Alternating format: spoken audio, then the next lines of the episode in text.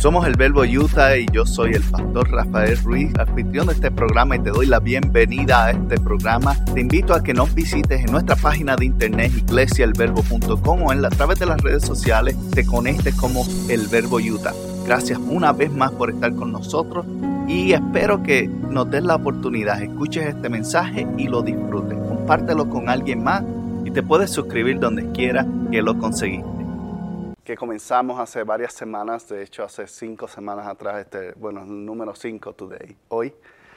Um, quiero que tomemos la oportunidad para tratar de entender y aprovechar qué Jesús nos está queriendo decir a través de estas siete parábolas y siete ideas que Jesús trató de convencer que si las tomamos para nosotros, realmente demuestran cuáles son las actitudes que mueven a Dios a hacer cosas a mi favor y a tu favor. Cuando estamos buscando como creyentes tener eh, conexión o cercanía con Dios? ¿Cuáles son esas actitudes que cuando Dios mira dice, me agradas? Estás haciendo lo correcto. Y hablamos que una de ellas es la humildad. Y la humildad tiene que ver con este espíritu que se opone o, lucha contra aquello que tiene que ver con la soberbia, que tiene que ver con el, el tratar de tú y yo tener o ser mejores que otros o cargar ese espíritu de superioridad. La humildad es lo contrario, es un espíritu que nos mantiene anivelado. No quiere decir que habla de ser un pobre, porque usualmente cuando hablamos humildad lo referimos o lo, asociamos con pobreza, eh, o sea, no tiene mucho, pero mucha, aún muchas de esas gentes siguen siendo soberbias. Una persona que es humilde es una persona que sabe dónde está, quién es, que está parada y que puede igualar o ver a personas en su mismo nivel, aún estén más altos o más bajos, los trata con dignidad, los trata como iguales. Y eso es ser alguien humilde. El segundo principio que hablamos o, o actitud que debemos tener es el agradecimiento, una actitud de ser agradecido que de saber que lo que tenemos le pertenece al Señor y Él simplemente nos ha hecho administradores y tenemos que ser agradecidos de que Él nos dio la oportunidad de tener y estar donde estamos. Porque muchas personas desearían tener tal vez tu posición, tu trabajo y a lo mejor tú lo miras y lo desprecias y dices, no, pero es que yo no tengo mucho, es que yo no tengo una casita. Créeme que hay una persona que tiene una casa menos o tal vez no tiene un techo que quisiera tener la casita dañada que tú tienes o que tal vez eh, tú miras y dices, pero es que el salario no es suficiente o no es mucho, me están pagando de menos en mi trabajo, deberían darme un aumento. Y hay personas que soñarían con tener el mismo ingreso que tú tienes. Entonces, una actitud de agradecimiento es saber que puedes ser o adaptarte o ser conforme o feliz con lo que tienes, pero no necesariamente que te vas a conformar a quedarte en ese estado, simplemente que sabes apreciar lo que tienes en ese momento y lo, valioso que es y lo que eh, muchos quisieran tal vez tener. La tercera actitud que hablamos fue la de honradez. Y hablamos que sobre ser honrado es cuando tú y yo tomamos ese espacio para hacer lo que es correcto. Una persona honrada, ¿qué es? Una persona que hace lo que es correcto en decisiones especialmente que son dudosas, toma la decisión de hacer lo correcto aun cuando no le conviene. Y Jesús está hablando sobre la honradez. Y en la semana pasada hablamos sobre el perdón y la actitud de perdonar y qué tiene que ver con eso. La, actitud de perdonar es importante ¿por qué? porque refleja lo que, eh, que, en nuestro corazón entendemos que lo que Dios ha hecho por nosotros y nosotros lo damos hacia adelante.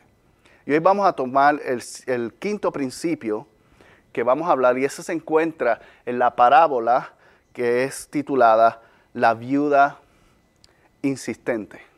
Y esta parábola se encuentra en el libro de Lucas capítulo 18 y vamos a comenzar con el primer verso. Y si lo, lo puedes prestar atención y lo lees tal vez, podemos tratar de entender porque Jesús comienza esta parábola muy diferente a otras parábolas. En otras parábolas Jesús entra a la historia y les cuenta la parábola y después si preguntan le da una definición. En esta Jesús quiere que estar seguro que lo que está, va a acabar de decir esté claro desde el inicio. Y mira cómo comienza. Dice, Jesús les contó a sus discípulos una parábola para mostrarle que debían orar siempre sin desanimarse. Mira cómo comienza la descripción.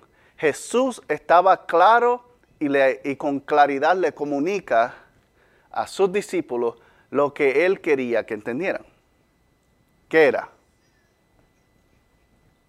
Que hay que orar sin cesar y sin desanimarse, o siempre, como lo describe en este pasaje, hay que orar siempre sin desanimarse. Y, y yo creo que esto es algo clave, porque muchos oramos siempre, y yo espero que sea una práctica de nosotros, pero si no oras siempre, pues por lo menos que ores en algunos momentos cuando te acuerdes, al menos ora. y cuando oramos, lo que tiende a suceder es que como nosotros en nuestro espíritu humano somos desesperados. Cuando no vemos una respuesta, inmediata, tendemos a desanimarnos y decir frases tal vez como, es que yo oro y oro y esto no funciona, es que Dios no me contesta, es que Dios no hace esto, lo otro. Y en conversaciones que he tenido con personas, usualmente lo que tiende a pasar es que la persona está tan desesperada por ver un resultado y con mucha, mucha razón en muchos casos, en muchos casos realmente necesita ver la respuesta y no ha llegado y se desaniman. Comienzan a pensar que tal vez no tienen suficiente fe. Comenzamos a pensar que tal vez hicimos algo malo que desagradó a Dios y ahora me está castigando y no me responde. Comenzamos a pensar que Tal vez estoy orando incorrectamente o no sé orar. Y como no sé orar, Dios no me contesta, no me escucha. Y, nos hacemos todas esas preguntas. Y Jesús entendía que aún sus discípulos que estaban frente a Él iban a pasar por el proceso de de desánimo. Iban a pasar por momentos en los cuales sus oraciones se van a sentir que no pasan del tejado, del techo. Es más, yo no sé si le ha pasado, a mí me ha pasado, les, confieso, en momentos difíciles, en medio de la oración he dicho, Señor, ¿realmente me estarás escuchando estaré hablando al aire? Nos desanimamos. Es parte de este momento en el cual luchamos en nuestro interior con nuestra humanidad y con nuestra fe con nuestra presencia. Y está aquí Jesús reconociendo que eso va a pasar, que eso va a pasar y va a pasar a, a sus discípulos aún y a nosotros también que somos sus seguidores. Entonces, ¿cuál es esta parábola que comienza Jesús a contarle? Vamos a ver el pasaje número 2 y 3.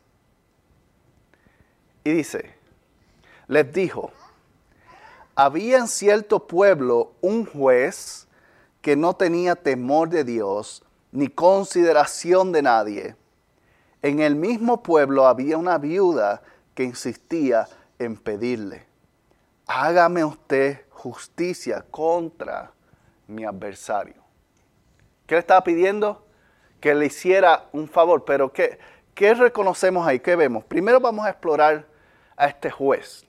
¿Qué detalles nos da Jesús sobre este juez? Número uno, que no tenía qué? Temor de Dios. En otras palabras, tal vez era un ateo, o tal vez no creía en, nada excepto la ley. No sabemos, pero sabemos claramente que no respetaba la supremacía de Dios y por coincidente tampoco respetaba, respetaba a ninguna de las personas que practicaban religión o eran creyentes de algún tipo de creencia en Dios, en Jehová, en lo que sea.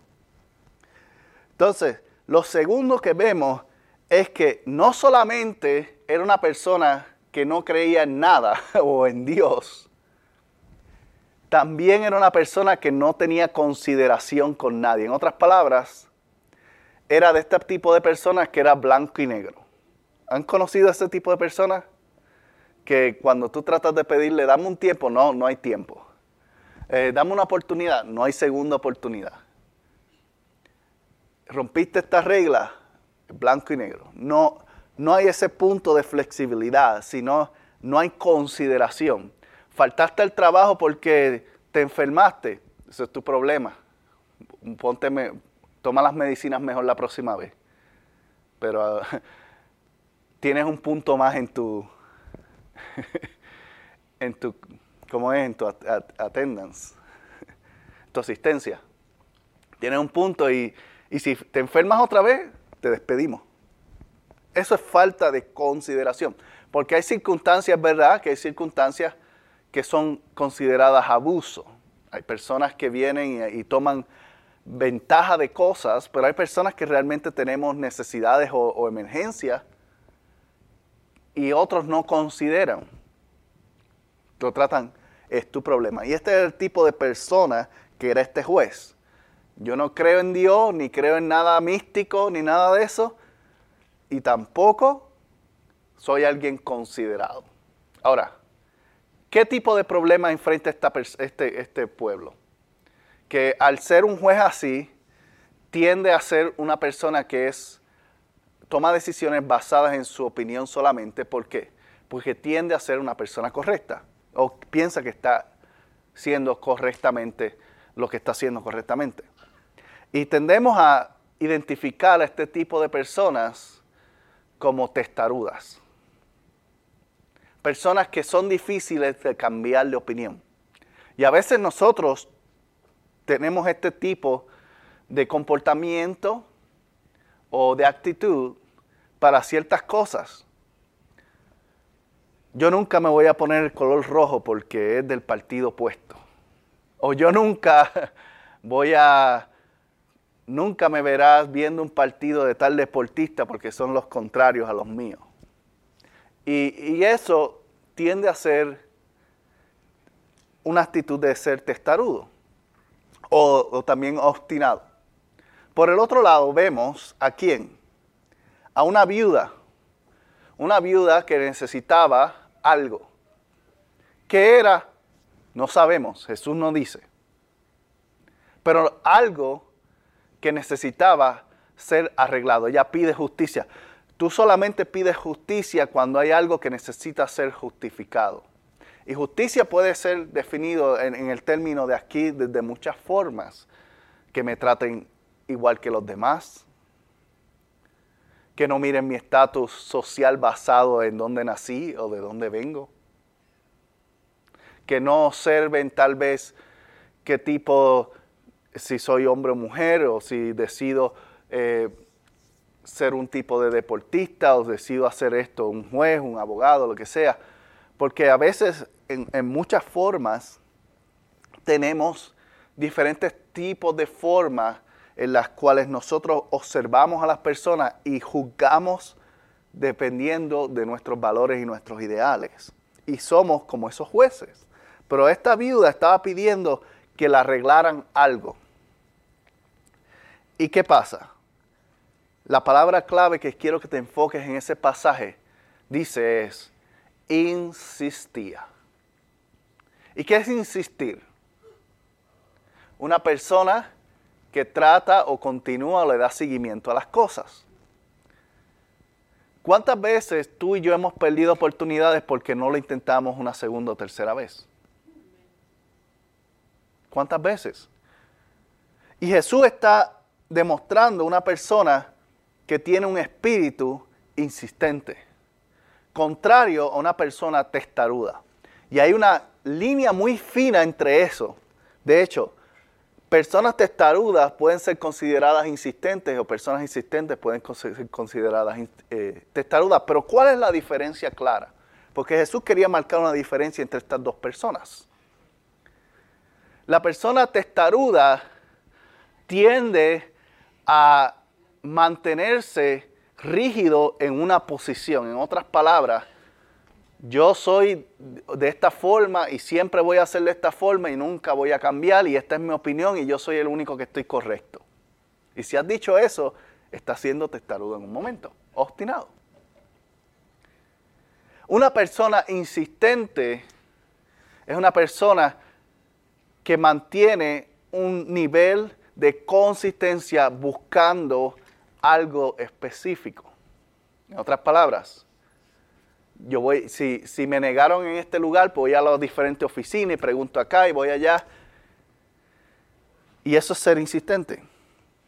Y como la historia continúa en el verso 4, entre esta persona insistente y esta persona testaruda. Y dice, durante algún tiempo él se negó, pero por fin concluyó, aunque no temo a Dios ni tengo consideración de nadie, como esta viuda no deja de molestarme, voy a tener que hacerle justicia. No sea que con visitas me haga la vida imposible. Mira qué interesante que aquí Dios no movió el corazón del testarudo. No fue una revelación que le apareció del cielo en un sueño a esta persona. Fue la actitud de una persona que no se rindió. Fue la actitud de alguien que continuó aún en contra de la oposición. Que en este caso, ¿qué era? Dice, durante algún tiempo.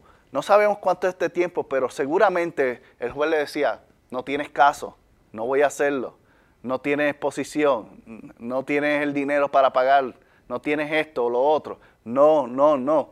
¿Y qué pasa? Llegó al punto que se cansó. Y todos, aún, todas las personas que tenemos el espíritu o la actitud de ser testarudos, llegamos a un punto que nos cansamos cuando alguien insiste. Por ejemplo, el caso más común que cada uno de nosotros enfrentamos es cuando otra persona que vive contigo, sea tu pareja, esposo, esposa, familia, hijo, te pregunta, ¿hiciste esto? Dice, sí, lo voy a hacer. ¿Hiciste esto el próximo día? No te preocupes, lo voy a hacer. Ah, vi que no has hecho esto, que te dije que lo voy a hacer. Y llega el punto que te enoja y lo haces. Te dice, ya, para que no me digas nada. Ese fue el caso de este juez. El juez se cansó de ver a la viuda venir a decirle lo mismo, a pedirle justicia una y otra vez, día tras día, que concluyó que dijo, ¿sabes qué? Yo soy testarudo y, digo que no si tengo que hacerlo, no, no le hago la vida fácil a nadie, pero me va a hacer la vida imposible si sigue viniendo todos los días. ¿Y qué hizo? Concluyó y, esto nos trae esta idea de que a veces lo inconveniente, ¿y qué es lo inconveniente? Aquello que no conviene para uno. A veces lo que es inconveniente, que es darle seguimiento, buscar, hacer, tratar de hacer, es lo más efectivo que tú puedes hacer para obtener o alcanzar algo. Cuando hablamos de inconveniencia, estamos hablando de algo que saca tu tiempo de un patrón rítmico. En otras palabras, tú y yo tenemos ritmos o patrones que seguimos diariamente. Nos levantamos, vamos al baño, desayunamos, salimos al trabajo, hacemos nuestras horas, regresamos a la casa, pasamos tiempo con la familia, nos acostamos a dormir, vuelve, empieza el próximo día y es todo lo mismo de nuevo. Son patrones rítmicos. Y cualquier cosa que nos saca de ese ritmo es considerada una inconveniencia. Cuando tenemos que hacer algo, pasa una emergencia o, alguien te llama y te dice, ¿puedes venirme a buscar que se me quedó el carro? Todo eso que saca nuestra vida de nuestro, eh, de nuestro patrón o pista es una inconveniencia. Hay veces que es importante o es necesario tomar con astucia, escucha bien, tomar con astucia y hacerle la vida inconveniente a alguien. Y va a decir, esto no suena muy cristiano. Pero es lo que era necesario para que esta persona tomara la actitud, porque a veces aún Dios no va a poder llegar al corazón de alguien. Escucha bien hay personas que están tan separadas o tan negadas a Dios que aun cuando Dios se le aparezca o hace algo, dicen que no. Mira el ejemplo del mismo faraón cuando Moisés fue a buscar al pueblo de Egipto. Tuvo que llegar al punto de perder su hijo para entonces escuchar lo que Dios tenía que hacer o que Dios le había dicho que hiciera. Y aún así se arrepintió de, de nuevo y los persiguió. Y encontró su final. Porque cuando las personas son testarudas, aun cuando Dios les habla directamente, no escuchan. ¿Por qué? Porque en su propia opinión, en su propia posición, ellos están en lo correcto. Y es difícil funcionar o trabajar con personas así. Entonces, cuando eso sucede, lo mejor que tú puedes hacer es ser un inconveniente, sacarlos de su ritmo, de su rutina, para que puedan prestar atención a lo que tú tienes que decir o hacer con ellos. Y esto es lo que sucede aquí. Y en el verso 18, 6 y 9, 6, al 7, perdón, el Señor continúa diciendo, tengan en cuenta lo que dijo el juez injusto. ¿Qué fue lo que dijo? Que tenía que hacerlo para que no fuera un inconveniente para él. ¿Acaso Dios no hará justicia a sus escogidos que claman a Él día y noche? Se tardará Él en, responderle mucho. Y cuando vemos este pasaje o vemos esta historia, que es corta, pero carga mucho, mucho poder. Lo primero es que Jesús te anima y que ten en cuenta, observa qué es lo que está pasando con las personas que tal vez están siendo opuestas a ti, que están siendo una piedra de tropiezo, que están bloqueándote el camino. Observa. Y si aún esas personas son capaces de un momento a otro ser flexibles, no pierdas el ánimo de que Dios va a hacer lo que prometió hacer. No lo pierdas. Porque dice claramente, ¿qué dice? A los que claman en Él día y noche. No dice los que claman a Él un día y ya. Las personas que son insistentes en la oración, Dios va a obrar en eso. Pero tienes que mantenerte animado. Tienes que mantenerte un espíritu. ¿Por qué? Porque Él no se va a tardar en responder. Y el verso 8, que es el que cierra esta historia, y es donde nos vamos a enfocar más, dice así, les digo que sí les hará justicia sin demora. No obstante, cuando venga el Hijo del Hombre, ¿cuál es la pregunta que hace? Encontrará fe en la tierra. Mira qué, qué interesante, porque cuando Él está hablando de eso, está hablando de la oración y la existencia y después hace esa pregunta que parece que no tiene relación a la historia en absoluto, pero sin embargo está muy relacionada. Él dice, encontrará fe en la tierra. Cuando hablamos de oportunidades, cuando hablamos de lo que estamos buscando que Dios haga por nuestra vida, la insistencia es la habilidad de mantenernos no como testarudos, rígidos, sino firmes. Y hay una diferencia entre rigidez y firmeza. Escucha bien. Cuando somos rígidos, estamos aguantados en algo y propensos a que a que una fuerza mayor te rompa. Cuando algo es rígido, usualmente vemos estructuras, ¿verdad? Si tú ves una estructura muy rígida y viene, por ejemplo, un earthquake, un terremoto, lo primero que hace es que la rompe porque no tiene flexibilidad para balancearse con el terremoto. Es muy rígida. Pero cuando algo es firme, está en la misma posición de soportar algo, pero es flexible. Si vienen los vientos, me muevo con los vientos. Si viene la tempestad, me muevo con la tempestad. Si vienen los problemas, me ajusto a los problemas. ¿Por qué? Porque estoy firme, no estoy estático o rígido. Soy capaz de moverme, adaptarme o cambiar, pero manteniendo quien soy y manteniéndome real a lo que he creído.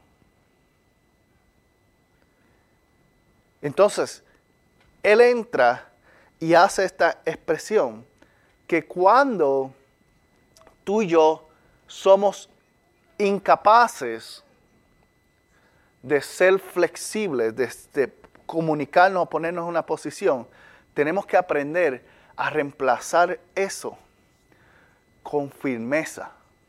Y solamente eso llega a través de la fe. Y aquí es donde entra. Por eso Jesús dice, habrá fe en la tierra. Habrán personas que sean capaces de ser persistentes.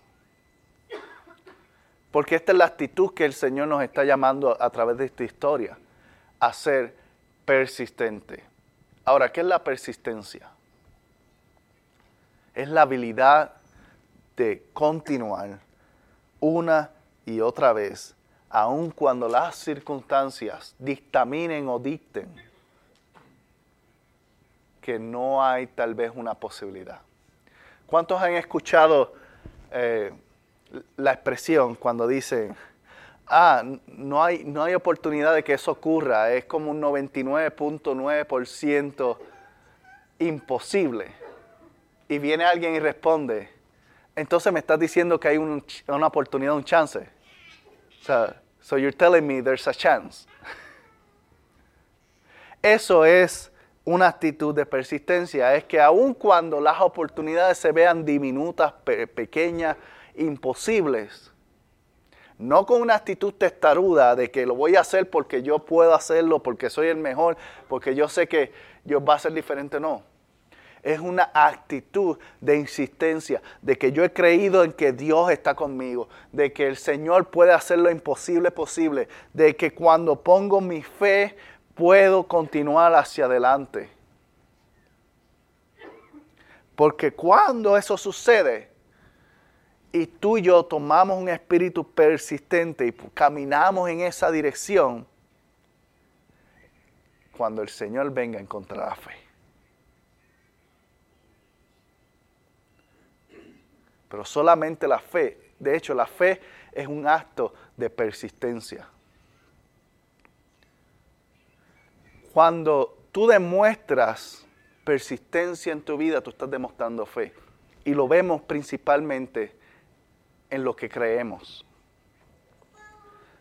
En el momento que tú dejas de hacer algo, ese es el momento que tú dejaste de creer en eso. Cuando tú dejas de ser amable, en vez de persistir en amabilidad. Cuando digo persistir es por qué. Porque no todo el mundo actúa de una manera que merezca ser, recibir amabilidad. Estamos, estamos aquí, ¿verdad? Hay personas que son muy difíciles. Pero persistir en amabilidad o persistir en amor o persistir en, en bondad o persistir en cualquier cosa es, un, es demostrar que tú todavía crees en eso. Y en el momento que tú dejas de ser eso, como nos convertimos testarudos obstinados, perdemos la fe en esa parte de nuestras vidas. Y de hecho, escucha bien, cuando miramos esta historia, para nosotros es muy fácil comparar esto con otras personas, porque decimos, pues yo voy a ser insistente y, de aquí en adelante y voy a ser persistente en el nombre del Señor y a todos esos testarudos que me encuentre, les voy a seguir encima de ellos hasta que lo logre. Pero escucha bien que a veces el juez de esta historia eres tú mismo, soy yo. Y también somos la viuda a la misma vez. Cuando nuestra mente, cuando nuestro corazón estamos luchando y, diciendo no podemos hacerlo o no puedes lograrlo, o yo siendo testarudo digo no lo voy a hacer porque para que vean que me dijeron que no le podía hacer, tomamos esa actitud, ¿verdad? Si alguien me, alguien me dijo o tú mismo te dijiste, no lo puedo lograr, eso no lo puedes hacer, y tú lo haces a la mala, en otras palabras, para demostrar en vez de para adquirir. Para que demuestre que yo no soy esa persona que tú piensas que yo soy. Muchas veces nosotros mismos somos nuestros propios jueces que nos negamos las cosas. Decimos, tú yo no lo puedo lograr. No, si ya, ¿para qué voy a volver a estudiar? Si ya soy un viejo con, con canas en la barba. O si, ¿por qué voy a comenzar ahora a comprar una casa si ya estoy a punto de estar en la tumba? Básicamente voy a comprar mi, mi cementerio. y nos, nos imponemos imposibilidades que para Dios son posibles. Y tenemos que entender que la persistencia es llenada o, motivada por la fe. Y en el momento que tú comienzas a perder persistencia, el deseo de insistir y te rindes, observa bien y ten mucho cuidado porque eso es una señal de que tu fe está decayendo. Y necesitamos renovar nuestra fe. Por eso la pregunta más importante y la palabra y la frase más importante de esta historia es, encontrará fe en la tierra el Señor cuando venga. Encontrará personas capaces de persistir, de pertenecer, de continuar este camino que no es fácil. O nos vamos a rendir y vamos a simplemente convertirnos en personas testarudas y desagradables el Señor nos invita hoy, a través de esta historia, a que tengamos una actitud de persistencia que demuestre que realmente creemos en Dios. Que demuestre que realmente creemos en lo que Jesús hizo por mí, en lo que Jesús hizo por ti, en de dónde te sacó, a dónde te ha llevado y a dónde te quiere llevar. Y pregúntate a ti mismo, ¿vale la pena vale el esfuerzo continuar hacia adelante en lo que el Señor me prometió o simplemente es mejor rendirnos. Porque la respuesta que tenga va a definir dónde está tu fe en este momento y qué atención necesita ser tomada. Hoy yo te invito a que tú y yo tomemos la posición de persistir. Y yo no sé cuál es la circunstancia, la situación o lo que está pasando en tu casa.